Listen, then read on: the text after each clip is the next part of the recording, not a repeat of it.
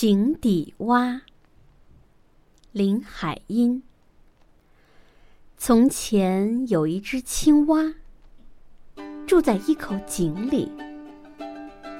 这是一口好井，水又凉又深，周围尽是生了青苔的石头。一只青蛙住在这个地方正合适。井底是又清又凉的水，游泳和玩水都方便。井水像一面镜子，可以告诉这只小青蛙，它有多么漂亮。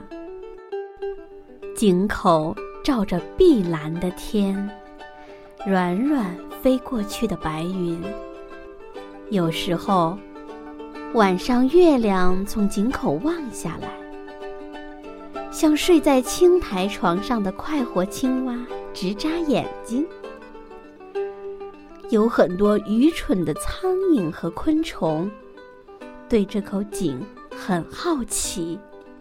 这样倒是小青蛙有了充足的食物，因为青蛙住在井里很久，连它自己都不记得日子了。这使他产生了一种奇怪的想法，他认为他的井就是整个世界。他不知道一朵雏菊是什么样子，或是春天有什么气味。他从来没有坐在一块木头上整夜呜叫。他从来没有在一片水百合的叶子上晒过太阳。他甚至不知道还有别的青蛙。他说：“世界不过是一些长了青苔的石头，下面有一池水。”可是有一天，井里的水不见了。飞到井里来的好奇的虫子也不见了。现在这只傻青蛙能干什么呢？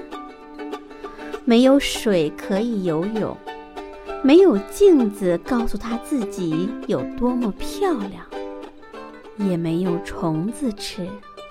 青蛙发牢骚说：“在我有力量跳的时候。”顶好还是出去看看世界尽头是什么样子。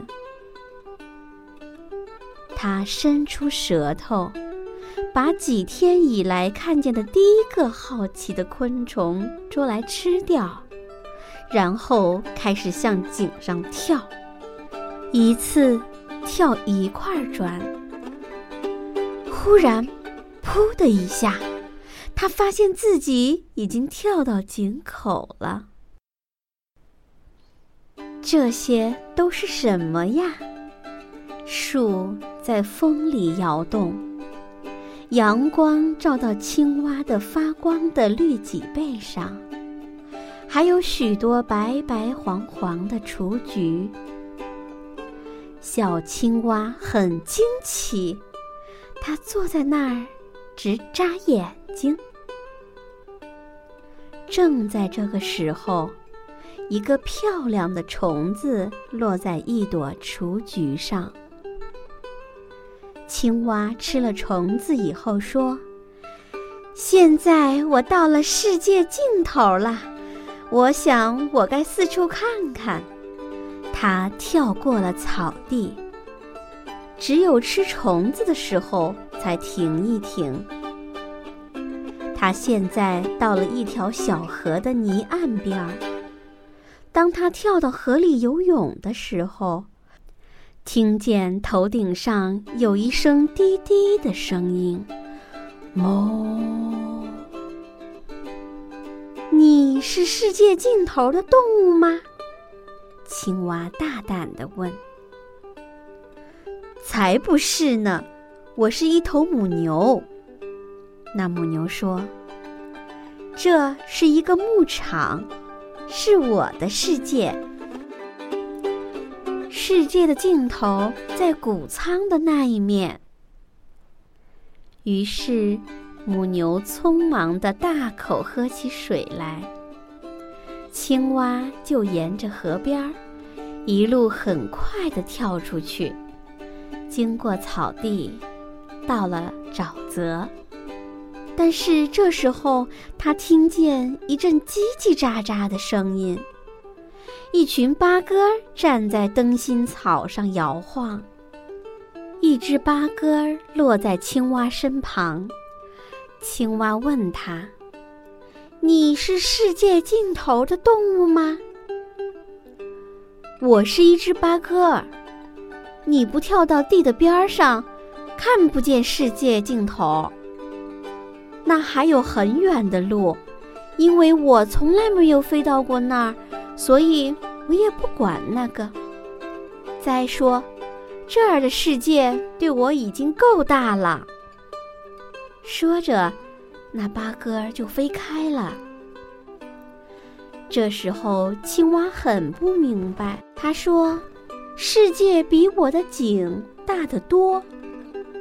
我要顺着小河，看看都有些什么。”他现在变得聪明了。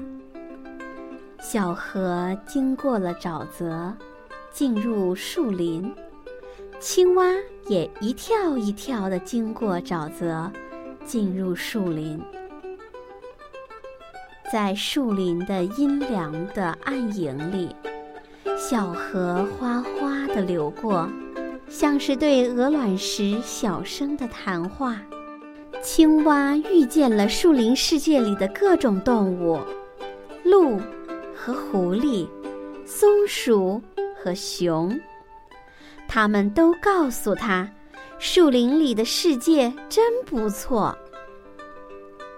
青蛙停在一块石头上吃午饭，自言自语地说：“在我的世界以外的世界，越来越有趣了。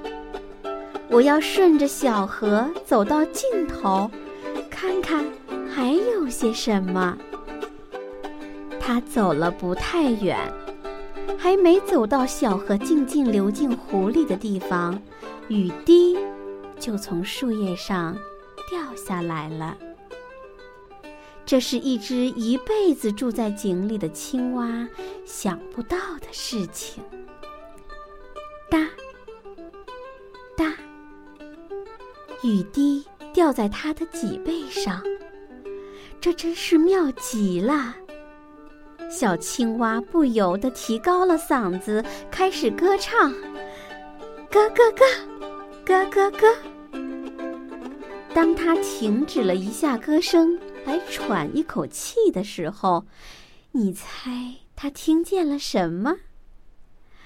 青蛙，一百万只青蛙，它们都在雨里咯咯咯的叫着。